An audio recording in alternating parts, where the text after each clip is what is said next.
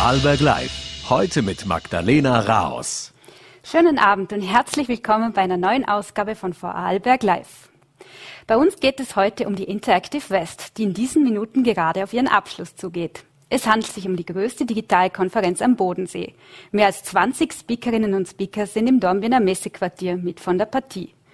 Darunter ist auch Andreas Wendel. Der gebürtige Vorarlberger Wendel ist Mitbegründer beim US-Startup Kodiak Robotics. Es hat sich auf die Entwicklung von autonomen Lkw spezialisiert. Heute ist er zu Gast bei uns in Vorarlberg Live. Auf der Interactive West wird auch der Vorarlberger Digitalpreis verliehen. Dafür stellt Gusmedia innovative, kreative und außergewöhnliche Vorarlberger Projekte ins Rampenlicht. Heuer hat das Projekt David gewonnen. Ziel davon ist es, eine gemeinsame Wissensplattform für die Lehrlingsausbildung bereitzustellen. Die beiden Gründer Ibrahim Halil Altundal und Matthias Nussbaumer kamen bereits gestern, kurz vor der Verleihung, ins Vorarlberg Live-Studio. Zuvor kommen wir aber noch auf ein ganz anderes Thema zu sprechen. Es geht um die aktuelle wirtschaftliche Situation. Zuletzt sorgte der höchste Beschlägehersteller Blum für Aufsehen.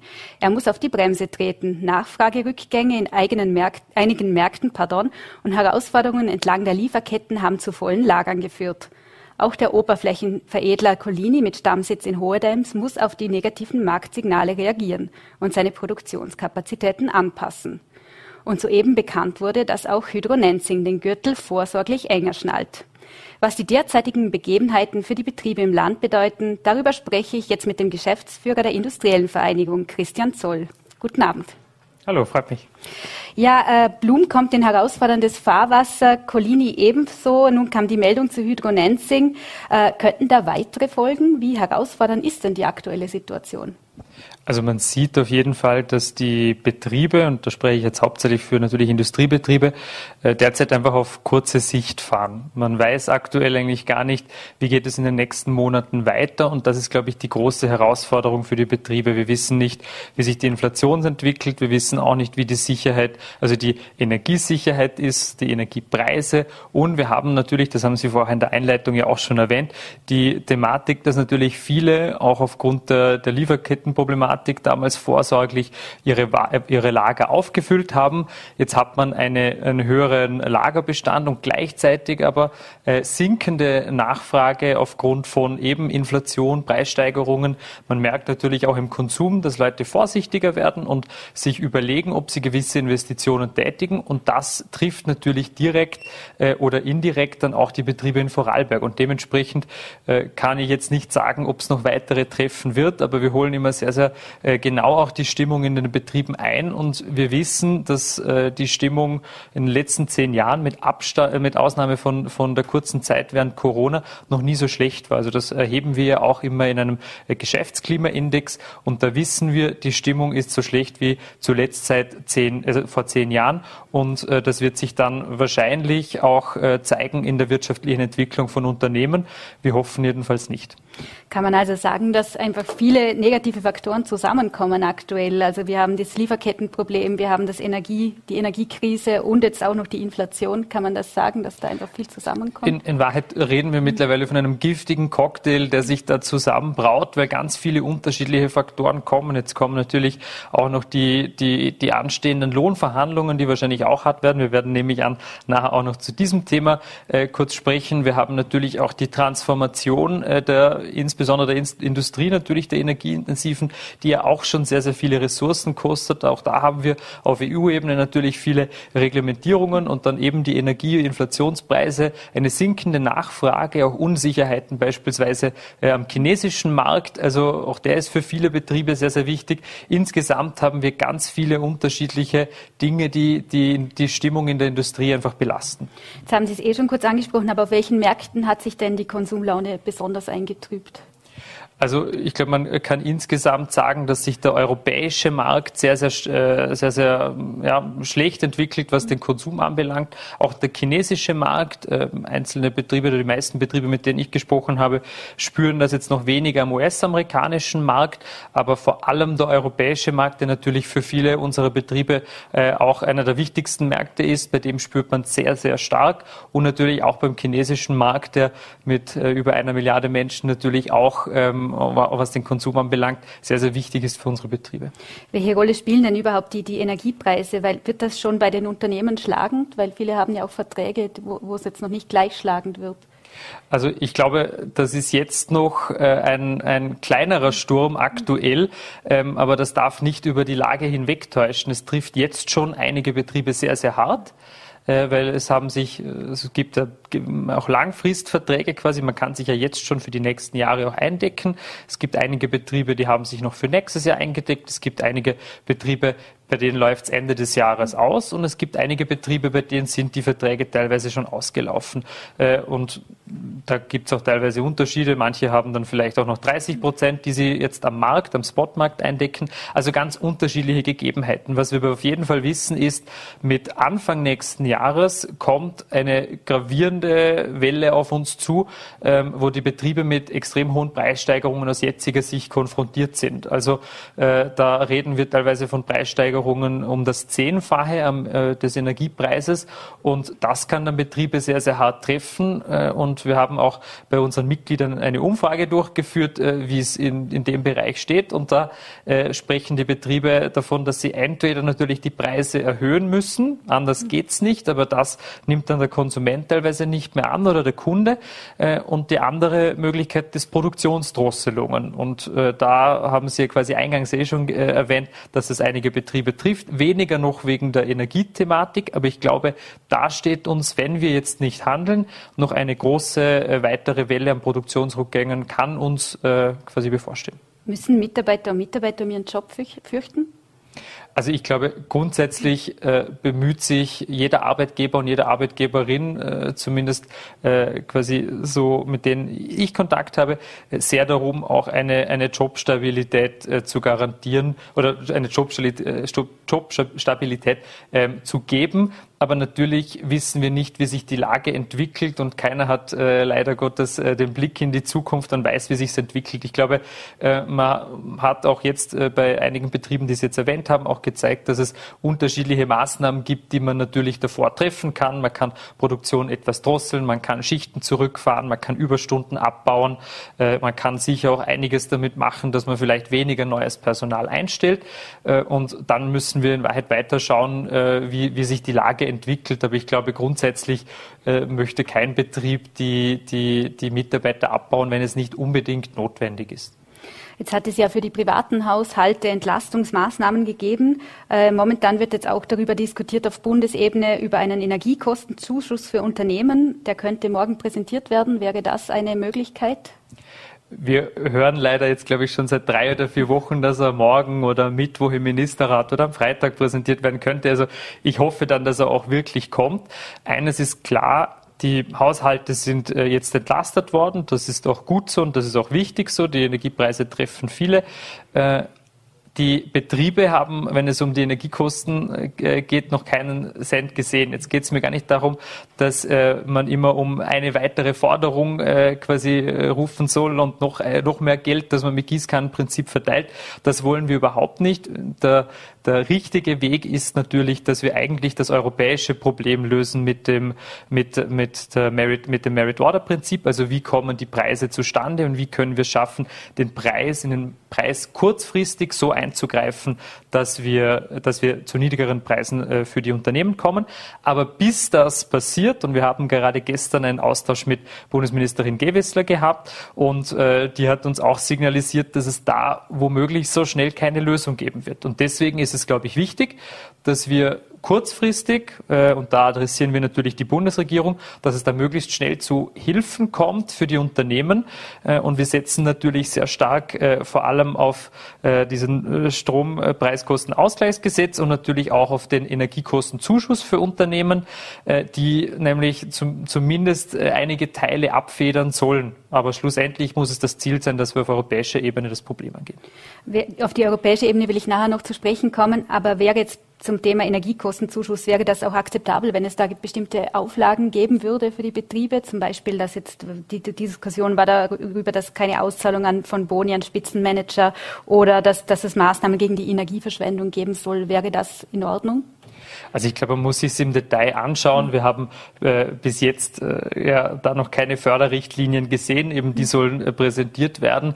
Äh, und da müssen wir uns das genau anschauen. Ich glaube, dass man äh, gewisse Auflagen trifft, ist klar. Schlussendlich, äh, und dafür stehen wir auch als industrielle Vereinigung, wir wollen nicht, dass da einfach mit Gießkannenprinzip drüber gefahren wird und jeder bekommt ein bisschen was, sondern es sollen natürlich die Betriebe bekommen, die es brauchen. Aber wenn, Sie haben jetzt ein Beispiel genannt mit der Energieverschwendung kein Betrieb, den ich kenne, mit dem ich spreche, verschwendet Energie. Im ganz im Gegenteil. Man versucht überall einzusparen. Viele überlegen sich, eine Photovoltaikanlage noch, äh, wo es noch irgendwo geht, eine dazuzugeben. Aber das ist erstens auch mengenmäßig natürlich nur ein Tropfen auf dem heißen Stein, wenn man viel Energie äh, äh, benötigt. Und zweitens gibt es auch da Lieferzeiten von sechs, neun, zwölf Monaten teilweise. Also auch da versuchen Betriebe innovative Lösungen zu machen, sehr, sehr sparsam zu agieren. Und dementsprechend glaube ich, dass es in erster Linie bei der Förderung darum gehen muss, Betriebe so schnell wie möglich zu entlasten und nicht noch einen Katalog äh, zu machen, wo,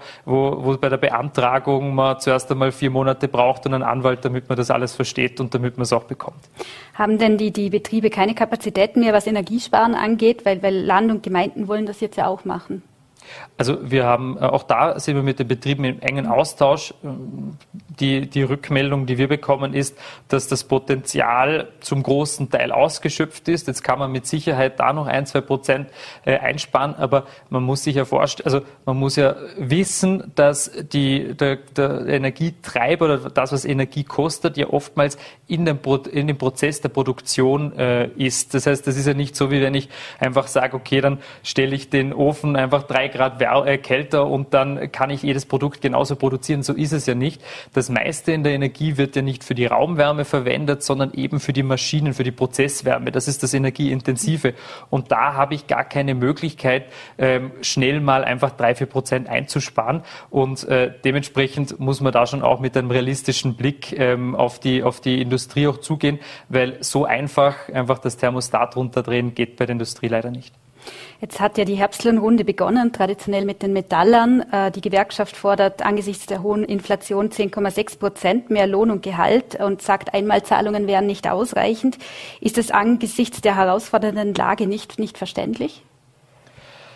Also aus meiner Sicht nicht und ich versuche ihn äh, auch zu begründen, warum. Also grundsätzlich wissen wir, es ist eine sehr herausfordernde Zeit, sowohl für die Arbeitnehmerinnen und Arbeitnehmer als auch für die Arbeitgeberinnen und Arbeitgeber. Also diese Situation hat sich keiner ausgesucht. Äh, jetzt ist die Industrie nicht alleine für die importierte Inflation schuld und kann dementsprechend ja auch die Inflation nicht alleine schultern. Jetzt gibt es die, äh, die Benja-Formel ja auch, die die Gewerkschaft eigentlich in der Vergangenheit immer hergenommen hat, die wir teilweise auch sehr kritisch gesehen haben. Ähm, aber sogar nach der altbewährten Formel, nämlich die Inflation im Jahresschnitt äh, äh, plus äh, dem, äh, der, der, Produktivitätssteigerung mit eingerechnet, käme man bei, auf 6,45 Prozent. Wie eine Gewerkschaft auf über 10,4 Prozent kommt, ist für mich vollkommen schleierhaft und äh, das ist dementsprechend auch überhaupt nicht verständlich, wenn man von den bisherigen Grundlagen, über die man überhaupt mal angefangen hat zu diskutieren, abweicht und einfach eine Zahl in den Raum stellt. Unserer Ansicht nach muss man natürlich auch die Inflation äh, quasi äh, berücksichtigen, aber man muss auch die Maßnahmen der Bundesregierung berücksichtigen. Es kann ja nicht sein, dass man sagt, okay, die Inflation ist so und so hoch. Äh, die Bundesregierung versucht mit Steuergeld natürlich zu entlasten und gleichzeitig äh, wollen wir aber das Gleiche nochmal von, der, von, von, von den Arbeitgeberinnen und Arbeitgebern, weil das schadet schlussendlich ja auch dem Wettbewerb, wenn wir zusätzlich zu den hohen Energiekosten auch noch deutlich höhere Lohnkosten haben, dann äh, ist das vielleicht in einem Abschluss schön für die Gewerkschaft, aber ich würde mir da wünschen, dass man auch in die Zukunft schaut, auf die nächsten drei, vier, fünf Jahre, weil wenn die Arbeitgeber und die Arbeigeberinnen es quasi so schwer haben mit Energie und Lohnkosten und ganz vielen anderen Themen, dann wird das irgendwann auch mit dem Wirtschaftsstandort Vorarlberg nicht mehr oder Wirtschaftsstandort Österreich nicht mehr so rosig ausschauen. Für wie wahrscheinlich halten Sie das, die Gefahr einer Lohnpreisspirale? Äh, also die ist durchaus gegeben. Ich meine, äh, die, die, die Faktoren dafür, wenn man jetzt von eben 10,6 Prozent Gehaltserhöhung redet, ähm, dass das natürlich äh, auch die ganzen Maßnahmen, wenn man, wenn man ganz viel Geld verteilt, dass dann mehr Geld da ist, dann natürlich auch das Inflationstreiber ist und wir uns dann irgendwann in einer Spirale befinden, wo wir dann nächstes Jahr wieder über 10,6 oder 12 Prozent reden. Das ist natürlich eine große Gefahr und ich glaube, das Wichtige ist, dass man als Arbeitnehmerseite und natürlich auch als Arbeitgeberseite gemeinsam versucht, an einem Strang zu ziehen und dem entgegenzuwirken. Äh, auch die, die Einmalzahlungen vielleicht berücksichtigt, das stärker als Gewerkschaft äh, mit ins Spiel bringt, damit man eben diese Lohnpreisspirale ähm, nicht unbedingt weiter fortsetzt. Und da würden wir uns auch von der Gewerkschaft äh, eine, ein, ein, ein gemeinsames, eine gemeinsame Herangehensweise wünschen. Jetzt will ich noch kurz auf die europäische Ebene springen. Da haben Sie ja schon das Merit-Order-System angesprochen. Ähm, vereinfacht gesagt bedeutet das ja, dass Gaspreis und Strompreis im Prinzip miteinander gekoppelt sind. Wie könnte denn dieses System verändert werden? Und wie realistisch ist das, dass das auf absehbare Zeit klappen könnte? Also das System sieht ja quasi vor, dass man äh, eben äh, Gas- und Strompreis äh, in, quasi gemeinsam betrachtet wird und dass natürlich das, das teuerste Kraftwerk, also momentan halt das Gaskraftwerk, den Preis quasi, den letzten Preis quasi vorgibt. Und es gibt beispielsweise ja auch das Modell, wie es auf der Iberischen Halbinsel gemacht wird, also Spanien und Portugal, die subventionieren, also von mit öffentlicher Hand, den Gaseinkauf, der benötigt wird, um die Energieversorgung zu decken. Was bedeutet bedeutet das, der Gaspreis wird dadurch niedriger also der Entstehungspreis und dadurch insgesamt der Energiepreis. Jetzt ist das unsere äh, favorisierte Variante. Wir würden das als die sinnvollste Möglichkeit erachten, um den Preis zu stabilisieren. Das Problem ist, die Iberische Halbinsel kann das selbstständig machen, weil sie gewissermaßen ein bisschen abgeschottet sind von dem Rest der, der, der Strommärkte der, der, des europäischen Marktes. Das können wir in Österreich, im Herzen Europas natürlich nicht so einfach machen. Das heißt, es braucht dafür eine europäische europäische Einigung, das zu tun. Äh, die Energieministerinnen und Minister treffen sich, glaube ich, eh äh, jetzt demnächst wieder und, und besprechen Lösungen. Ich glaube nur ehrlicherweise nicht, dass das so schnell äh, passieren wird, ähm, wie wir es uns wünschen würden. Da kann ich auch einfach nur eindringlich mahnen, dass wenn man das nicht in den nächsten Wochen ähm, einfach löst, das Problem, dann wird sich das wahrscheinlich zunehmend eher verschärfen und das wird dann wirklich eine Gefahr für den Wirtschaftsstandort. Ähm, wenn wir jetzt noch mal kurz auf, auf, Österreich schauen, da soll ja ab 1. Oktober die CO2-Bepreisung eingeführt werden. Sollte die Regierung aus Ihrer Sicht angesichts der Teuerung darauf verzichten?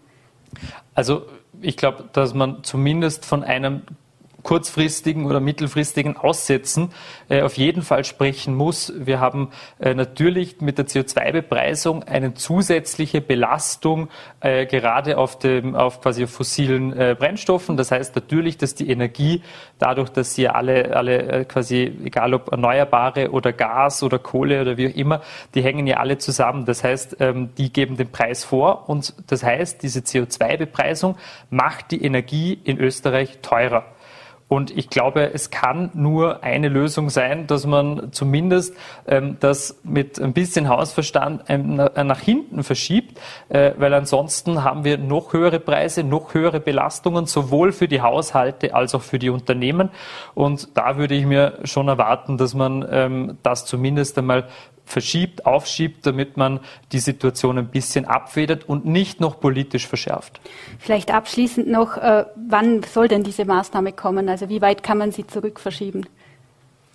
Nee, ich glaube, man, man muss auf den Markt schauen. Leider habe ich äh, auch keine, keine Glaskugel. Ich kann nicht sagen, wie es weitergeht. Aber ich glaube, äh, sobald der, der Preis wieder auf ein halbwegs verkraftbares Niveau kommt, äh, dann könnt, kann man wieder drüber reden. Aber ich glaube, dass das in den nächsten drei, vier Monaten auf keinen Fall der Fall ist.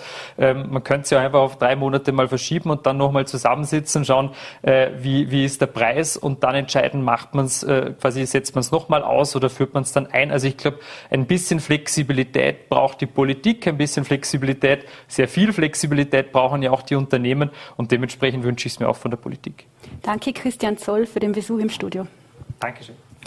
Und wir wechseln nun das Thema und kommen zu Andreas Wendel, Mitbegründer von US-Startup Kodiak Robotics. Der sicherste Fahrer der Welt, Mensch oder Maschine, lautete der Titel seines heutigen Vortrags bei der Interactive West. Vor der Sendung hat ihn Voller-T-Chefredakteur Marc Springer über sein spannendes Berufsfeld und die Trends der Zukunft interviewt.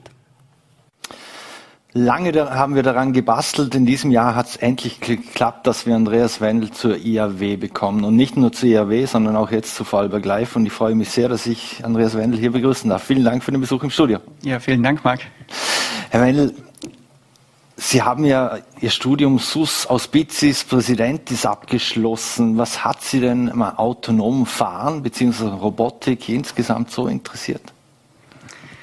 Ich finde, es ist ein sehr wichtiges Problem, das, das gelöst werden muss. Gerade im Bereich äh, des autonomen Truckings ähm, gibt es einfach einen sehr großen Fahrermangel.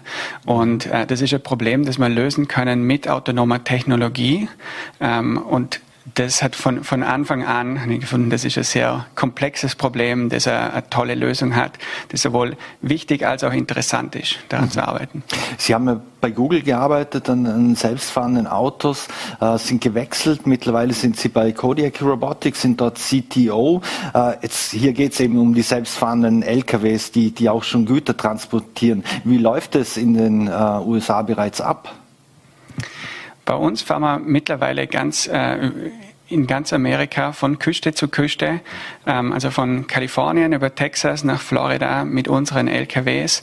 Die fahren zu 95 Prozent selber. Da sitzt immer noch ein Sicherheitsfahrer drin, der, äh, der das System überwacht und schaut, äh, dass alles so läuft, äh, wie es soll. Und in einigen Jahren können wir den Sicherheitsfahrer auch rausnehmen äh, und dann werden diese Trucks komplett selber fahren. Also da sitzt dann niemand mehr drinnen. Mhm. Das heißt, Sie glauben auch an, an die Zukunft von, von Trucks und, und LKWs hier in Europa denkt man viel an immer mehr auf die Schiene. Äh, in der Schweiz arbeitet man schon an, an, an Modellen oder Logistiksystemen, die sich unter der Erde befinden sollen und von dort aus dann äh, alle beliefern. Ähm, wird es ohne LKWs und Trucks auch in Zukunft nicht gehen? Ja, ich denke, es wird nicht gehen ohne äh, die LKWs. Im Moment werden ungefähr zwei Drittel der Güter, die wir zu Hause haben, die da im Studio sind, äh, die werden von einem Truck geliefert. Und äh, das ist ein 800 Milliarden Dollar Markt in Amerika. Es ist ein 4 äh, Billionen Markt ähm, weltweit. Und äh, ja, da gibt es sehr viel, das man verbessern kann, das man verbessern muss, wirklich um diese, äh, diese Lieferketten zu er äh, erhalten. Und das haben wir alle in der Pandemie selber gesehen, mhm. äh, dass viele Sachen eben nicht mehr geliefert werden, weil uns die Fahrer fehlen und äh, dem wirken wir entgegen. Mhm. Wie sieht es denn mit Sachen Ökologie aus? Äh, laufen Ihre Trucks da alle noch mit Diesel oder gibt es auch schon E-Trucks oder was ist da die, die Zukunftsvision? Ja, aktuell laufen sie noch mit Diesel, aber wir sind schon sehr an der Entwicklung dran, dass wir das auf die Elektro Trucks und in der Zukunft auch Wasserstofftrucks ähm, draufsetzen können. Das macht für uns vom System nicht viel Unterschied, weil wir bauen eigentlich nicht den Truck selber, ähm, wir bauen den Fahrer des Trucks. Das, wir nennen das auch Kodiak Driver. Und der Kodiak Driver, der, ähm, der nimmt die Umgebung wahr um das Fahrzeug, ähm, der äh, überlegt sich immer den sichersten Plan, also überlegt sich verschiedene Trajektorien, wo er fahren kann und führt dann die sicherste davon aus. Mhm. Und deshalb ist es möglich, auf sehr vielen verschiedenen Trucks das mhm. äh, einzusetzen. Also das heißt, Sie werden die, die Software und die, die entsprechenden Hardware-Komponenten zum Beispiel an die Erzeuger von Trucks äh, liefern. Genau, entweder an die Erzeuger direkt und die verkaufen das weiter oder teilweise arbeiten wir auch äh, heute schon mit sehr namhaften Flotten in ganz Amerika, mit äh, Siva Logistics, mit US Express, mit Ten Roads. Äh, für die fahren wir alle heute schon. Ähm, das sind bezahlte Frachtfahrten und da, da kauft dieser, äh, der Frechter kauft im Prinzip den Truck und wir statten dieses Fahrzeug mit dem Fahrer aus und fahren dann für diesen Frechter.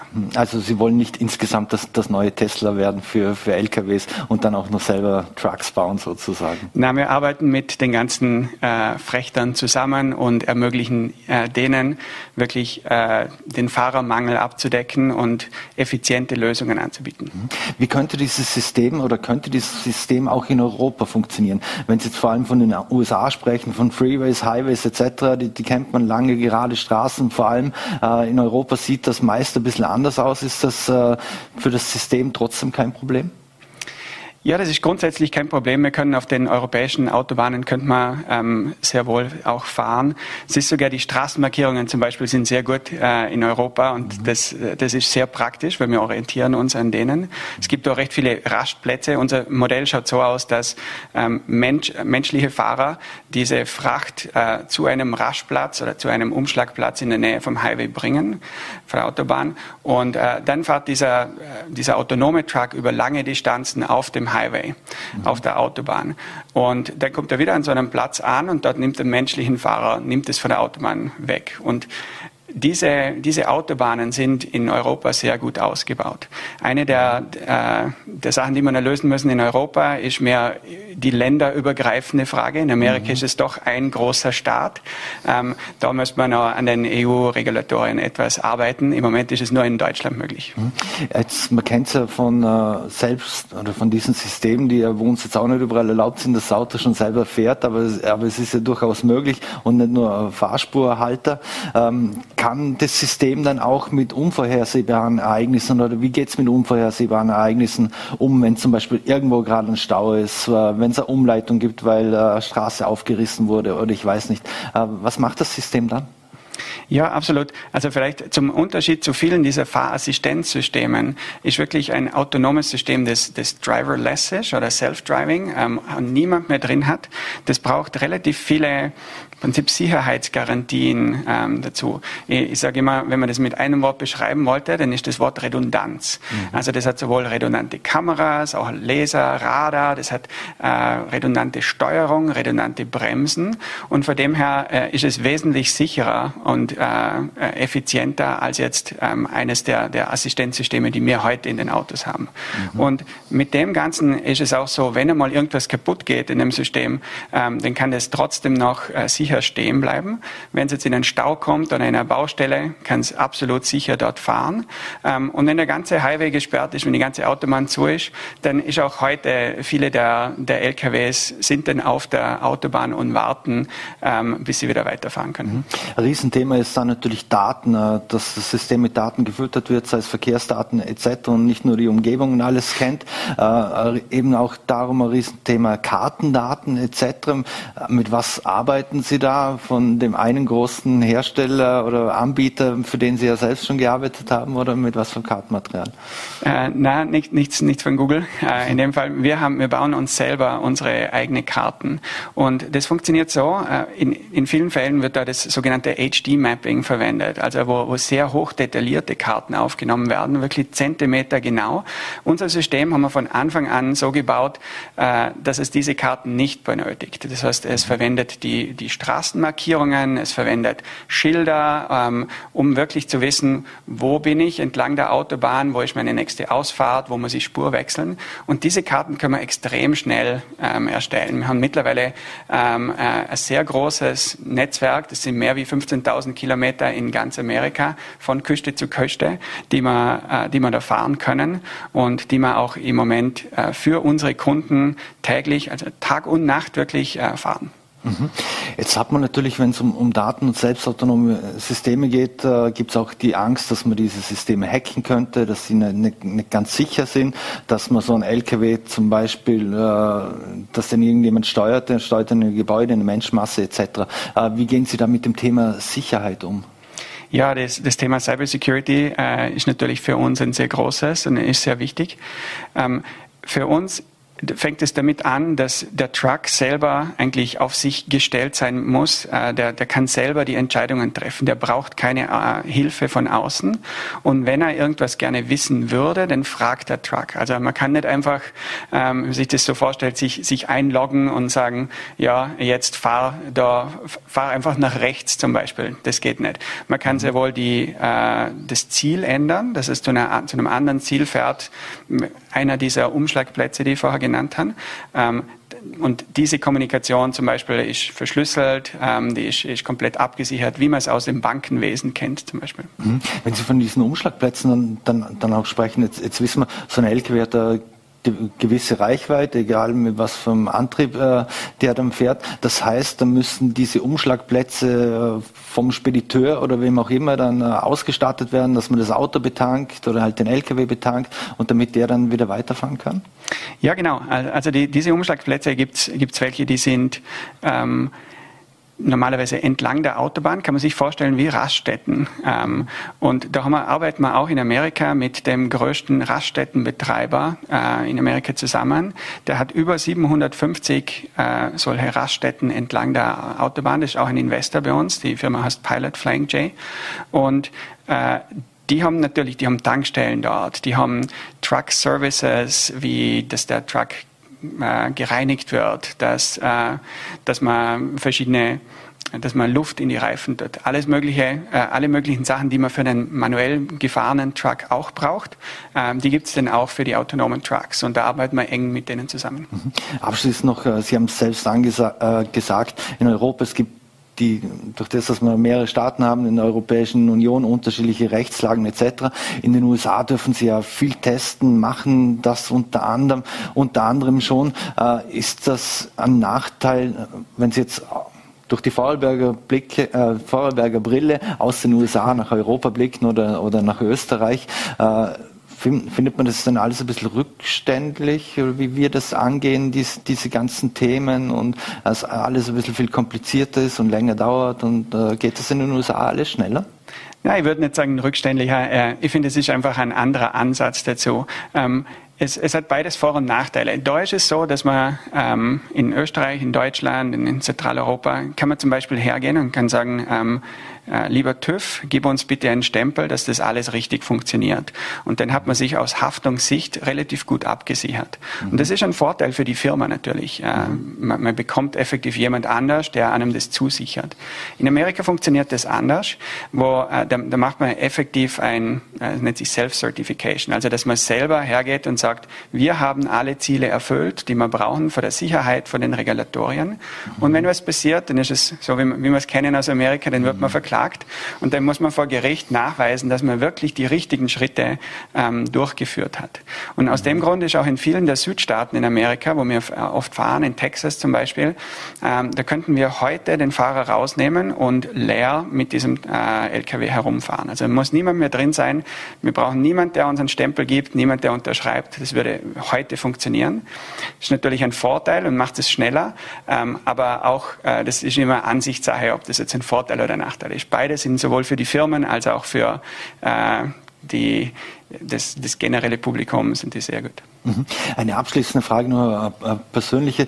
Sie waren bei Google eben, Sie sind jetzt CTO bei, bei Kodiak Robotics. Äh, was für Ziele haben Sie noch oder was ist Ihr jetzt mal oh, kurz- bis mittelfristiges Ziel, auch wenn man in jungen Jahren schon so viel erreicht hat wie Sie? Ja, danke. Für mich ist auf jeden Fall das, das nächste Ziel, ist wirklich diese Technologie auf die Straße zu bekommen ohne Fahrer. Im Moment eben sind wir sehr viel mit Sicherheitsfahrer unterwegs.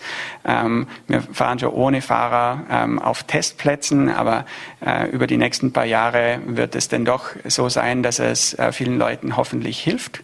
Mhm. Ähm, möchte vielleicht auch noch erwähnen, dass wenn, ich über das Helfen rede, dass mhm. äh, viele dieser Fahrer, da denkt man sich denn, oh, werden denn die Fahrer arbeitslos damit? Mhm. Das ist nicht so. Ähm, auf diesen kurz, im Moment gibt es eben diesen großen Fahrermangel, den ich angesprochen mhm. habe, mhm. und auf diesen kurzen Strecken, wo man hinfahren muss, das ist, was die Leute eigentlich gerne mögen. Die mhm. wollen lokal bei ihren Familien sein. Mhm. Und das ist etwas, wo ich mit dem ermöglichen will. Und hoffentlich sehe ich das in den nächsten Jahren, dass, dass das äh, funktioniert und den Leuten wirklich hilft. Wir werden es auf jeden Fall beobachten. Und ich bedanke mich sehr, dass Sie sich die Zeit genommen haben für Vorarlberg Live und vor allem auch einen schönen Aufenthalt im Ländle. Vielen Dank fürs Interview und äh, danke, dass ich da sein durfte. Dankeschön. Das war Andreas Wendel von Kodiak Robotics. Und wir kommen nun zum Vorarlberger Digitalpreis. Heuer wird er bereits zum zweiten Mal verliehen. Im Vorjahr ging er an die Landeswarnzentrale für die Umsetzung der Corona-Test- und Impfabwicklungsplattform. 2022 gewinnt das Projekt David. Es steht für digitale Ausbildung Vorarlberg Interaktive Datenbank. Die beiden Gründer Ibrahim Halil Atundal und Matthias Nussbaumer sind gestern vor der Verleihung zu Voll.at-Chefredakteur Max Springer ins Studio gekommen. Im Rahmen der Interactive West wurde der zweite Vorarlberger Digitalpreis verliehen. In diesem Jahr für das Projekt David. Und ich darf jetzt die Initiatoren begrüßen. Ibrahim Altundal, herzlich willkommen. Dankeschön. Und Matthias Nussbaumer, auch ein Hirn, herzlich willkommen. Danke für die Einladung. Herr Altendal, wenn ich mit Ihnen beginnen darf, äh, wie fühlt es sich denn an, wenn man für sein Baby einen Preis bekommt? Es fühlt sich sehr gut an, wenn man sieht, die ganze Arbeit, die man leistet, äh, findet auch Anerkennung und Wertschätzung. Das ist immer ein tolles Gefühl, wenn man so einen Preis äh, auch dann bekommen kann. Mhm. Herr Nussbaumer, äh, können Sie kurz erklären äh, für unsere Zuseher da draußen, was denn hinter diesem Projekt äh, David steckt? Ja, grundsätzlich wollen wir einfach eine digitale Plattform für alle Ausbildungsbetriebe in Vorarlberg schaffen, einfach auch mit dem Hintergrund, ähm, ja, die Zusammenarbeit der Unternehmen, der Ausbildner zu fördern und schlussendlich den Ausbildern, den Betrieben, aber vor allem auch den Lehrlingen äh, einen Mehrwert zu bieten und auch den ja, zukünftigen Herausforderungen im Bereich Digitalisierung, Fachkräftemangel, dem einfach auf freiwilliger, kollaborativer Basis entgegenzuwirken. Mhm. Alle wissen die Idee zu diesem Projekt entstanden? Wann hat es denn da so den, was war denn die initiale Zündung für die Idee? Vor drei Jahren habe ich bei Hydronensing die Ausbildungsverantwortung im Bereich Maschinenbau äh, übernommen.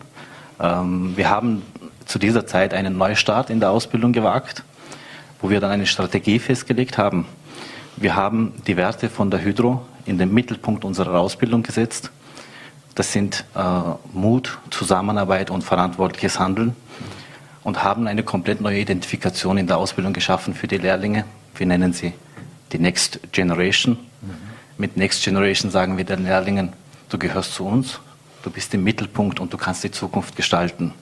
Und in all in unseren Handlungen, der wir in den, in den letzten Jahren durchgeführt haben, haben wir dieses Verantwortung übernehmen in den Mittelpunkt gesetzt. Wir haben gesagt, du als Next Generation hast Verantwortung gegenüber deinen Kolleginnen und Kollegen, Verantwortung gegenüber dem Unternehmen und auch Verantwortung gegenüber der Gesellschaft. Mhm. So haben wir vor knapp zwei Jahren, ja, mit, gemeinsam mit dem Matthias, an einer digitalen Ausbildungsmappe bei Hydronenzen gearbeitet, haben das erfolgreich umgesetzt und dann kam es schon zum nächsten Schritt, Verantwortung über die Gesellschaft übernehmen und das haben wir dann getan mit David. Mhm. Der Hintergrund dabei ist, ja, ähm, ich hatte es am Start meiner Ausbildungskarriere ein wenig schwer, ja, weil die Ausbildungsunterlagen gefehlt haben und es war mir schon von Anfang an klar, dass ich dieses Problem aus, aus der Welt schaffen möchte. Und das haben wir dann auch geschafft, indem wir unsere allgemeingültigen Dokumente dann über David für andere Unternehmen zur Verfügung gestellt haben. Mhm. Was waren denn die, die großen Herausforderungen auch bei der, bei der technischen Umsetzung? Ähm, kann man nicht einfach sagen, jetzt machen wir irgendwo eine Cloud oder was, was weiß ich und da stellen wir alles rein? Äh, wir haben jetzt da den Vorteil gehabt, dass wir mit der WBI-Methode und mit dem Wissensmanagement-Tool Vivio, mhm. das uns zur Verfügung steht und auch äh, ja, unsere Geschäftsführer uns bereitgestellt haben, dass wir da einfach schon die technischen Gegebenheiten ja, vorgefunden haben und anwenden konnten. die größte Herausforderung war einfach dann auch die Unternehmen zu überzeugen, mitzumachen und auch deren Wissen zu teilen. Mhm. Wie wurde es denn angenommen, auch äh, von der jüngeren Zielgruppe, von Ihren Lehrlingen, Ihren Schützlingen? Äh, wie haben die auf diese Ideen und dieses Projekt reagiert? Es hat eine enorm große Wirkung bei den Jugendlichen, wenn sie Verantwortung übernehmen. Das macht sie stolz. Das macht sie stolz innerhalb der Organisation und auch außerhalb der Organisation.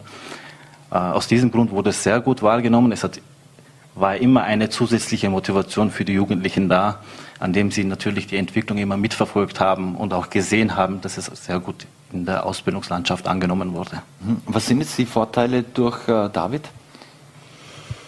Äh, die Vorteile sind einfach die, dass, äh, dass man das Rad einerseits nicht neu erfinden muss, dass Experten sichtbar werden, man kann ja, andere Ausbildner direkt kontaktieren, ähm, man kann ja, auf bestehende Inhalte zurückgreifen und ja, somit ist man einfach einen Schritt voraus und wie mhm. gesagt, man muss eben das Rad nicht neu erfinden. Mhm. Das Rad muss man nicht immer neu erfinden. Das hat vor tausenden von Jahren auch schon so funktioniert, wie es, wie es heute noch funktioniert. Aber bei so Unterlagen ist das vermutlich etwas anders. Wie funktioniert das, dass Sie das äh, immer aktuell halten können? Wie groß ist da die Herausforderung? Die Herausforderung ist natürlich äh, groß. Ja? Ähm, man muss immer auf dem Stand der Technik sein. Ähm, und da bietet uns David natürlich auch Vorteile statt in jedem Unternehmen Unterlagen auf die Zeit anzupassen, verfolgen wir das Ziel, ja, das ist die große Vision hinter David, dass wir ein Schulbuch in der Ausbildung ermöglichen, dass wir gemeinsam definierte Ausbildungsunterlagen betriebsübergreifend nutzen. Da ist es dann ein Dokument, welches zum Anpassen ist und das gilt für alle. Mhm. Wie kann man das sicher, wenn man als Unternehmen, wenn ich da gerne dabei sein würde, äh, bei David partizipieren möchte, kann da jeder mitmachen und kostet das auch etwas? Also wir haben eine Website eingerichtet, äh, www.projekt-david.at. Äh, da haben wir ein Anmeldungsformular, wo man sich einfach melden kann bei uns. Äh, und dann gibt es natürlich kostenfrei den Zugang, auch immer verbunden mit einer kurzen Schulung, äh, damit sich auch die Anwender direkt zurechtfinden. Und ja, wir freuen uns über jeden, der mitmacht und über jeden, der bereit ist, auch das Wissen zu teilen. Denn wenn wir alle gemeinsam da mithelfen, kann das weiter wachsen. Und ja, das Schwarmwissen mhm. können wir dementsprechend auch gut nutzen und einsetzen. Mhm. Aber kommen da viele Lehrlinge und, Lehr äh, und, junge Mädchen auch auf Sie zu, die eine Lehre machen und sagen, äh, wie man das auch weiter entwickeln kann, wie man es verbessern kann? Oder kommen die gibt es eine App oder gibt es noch einen Social Media Zugang? Kann ich das teilen? Ja, äh, wir werden immer wieder mit äh, solchen Äußerungen äh, konfrontiert. Die junge Generation ist sehr kreativ, ja, und das schätzen wir sehr und wir binden auch die Ideen, ja, unserer Lehrlinge, den Jugendlichen, ja, mit in das Projekt ein. Ähm, wir werden auch eine Social-Media-Kampagne starten für David. Ja. Es ist, das Besondere an dem Projekt ist, es ist aus, aus der Praxis hinaus und ohne irgendwelche Fördermittel entstanden. Das heißt, das WBI hat die Plattform für Vorarlberg zur Verfügung gestellt. Wir sind mit der Idee gekommen und so haben wir einfach Nägel mit Köpf gemacht und einfach das Projekt realisiert. Ja. Mhm. Und da helfen natürlich so Social-Media-Kampagnen, um auch jeden und jedes Unternehmen ja, und jeden Ausbilder, jede Ausbilderin zu erreichen. Mhm. Abschließend noch, wie wichtig ist es, dass, dass so etwas nicht äh, von oben herab verordnet wird? Oder sollte der Chef kommen und sagen, ja, das machen wir jetzt so so? Oder ist es so wie bei eben aus Ihrer Initiative heraus, dass es im Prinzip von unten nach, nach oben geführt hat? Ähm, ist man, hat man Sie da alle in den Unternehmen gleich mit offenen Armen empfangen? Also wichtig ist schon, dass äh, die Geschäftsführer und Vorgesetzten einfach auch dahinter stehen, äh, denn die Angst ist schon groß, dass man falsches Wissen teilen könnte. Äh, und da braucht man schon Rückendeckung. Ansonsten wird es natürlich für die Ausbildner schwierig, äh, da wirklich aktiv mitzumachen. Äh, der Wert wird erkannt und wenn die Rückendeckung vorhanden ist, dann funktioniert es auch gut. Mhm. Dann kann ich nur nochmals herzlich gratulieren zum zweiten Vorarlberger Digitalpreis. Wünsche alles Gute und vor allem viel Spaß auch beim Feiern mit, mit dem Preis und herzliche Gratulation zu diesem tollen Projekt. Dankeschön. Vielen Dank an Rus Media für diese Anerkennung und Wertschätzung. Ähm, solche Preise helfen uns natürlich, in die Öffentlichkeit zu gehen und auch jeden Ausbilder wirklich zu erreichen. Vielen Dank dafür. Danke, das nehme ich im Namen von Rus Media gerne entgegen. Das waren die Gewinner des Vorarlberger Digitalpreises 2022, Ibrahim Halil Hatuldal und Matthias Nussbaumer. Aus Termingründen bereits gestern Abend im Gespräch mit Voller T-Chefredakteur Marc Springer. Und ich sage Ihnen danke fürs Einschalten. Ich wünsche Ihnen noch einen schönen Abend. Auf Wiedersehen und hoffentlich bis morgen bei einer neuen Ausgabe von Vorarlberg Live.